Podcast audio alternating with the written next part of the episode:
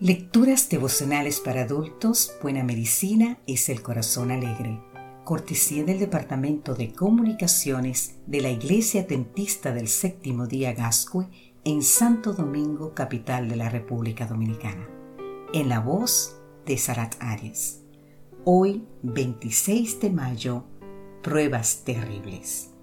Leemos en el libro de Daniel capítulo 3 versículo 28 y Nabucodonosor dijo, Bendito sea el Dios de Sadrach, Mesach y Abednego, que envió su ángel y libró a sus siervos que confiaron en él, los cuales no cumplieron el edicto del rey y entregaron sus cuerpos antes que servir y adorar a otros dioses que su Dios. Escuché la historia de Gabriel directamente de ella. Vivió directamente la tragedia de genocidio de Ruanda.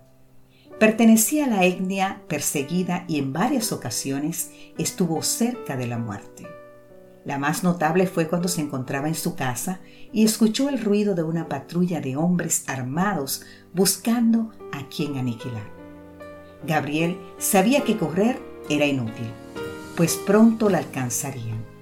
Así que decidió esconderse a pesar de que los agresores eran muy hábiles en encontrar a personas ocultas.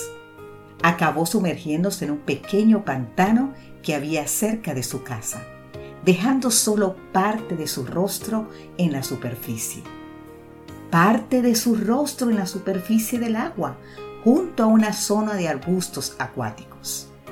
Allí pasó nada más y nada menos que cerca de 24 horas, con mucho temor, pero orando a Dios y el Señor le acompañó durante esas horas tremendas. Gabriel no estuvo libre de sobresaltos cada vez que escuchaba ruidos o a los propios asesinos que regresaban. Finalmente pudo huir y con gran dificultad superar los traumas del genocidio. Pero su entrega a Dios fue definitiva después de su padecimiento intenso. Diversas fueron las pruebas a las que fueron sujetos Daniel y sus compañeros, y todas ellas con la muerte como opción real. De todas salieron victoriosos y fortalecidos. Una de ellas afectó a sus tres amigos, aunque no a Daniel. Los jóvenes se negaron a postrarse y adorar la estatua de oro de 60 codos de altura que Nabucodonosor mandó construir para su propia gloria y la de su reino. Como resultado, el rey los arrojó a un horno de fuego ardiente, tan caliente que abrazó hasta matarlos a quienes conducían a los jóvenes hebreos. El poder de Dios hizo que Sadrat, Mesat y Abednego salieran ilesos de la condena. Tan portentoso milagro llevó a Nabucodonosor a decretar que se adorara al Dios de los hebreos y no a otros dioses. Dios no nos llama a todos a afrontar pruebas terribles como la de Gabriel o los jóvenes hebreos, pero en mayor o menor medida a todos nos toca sufrir.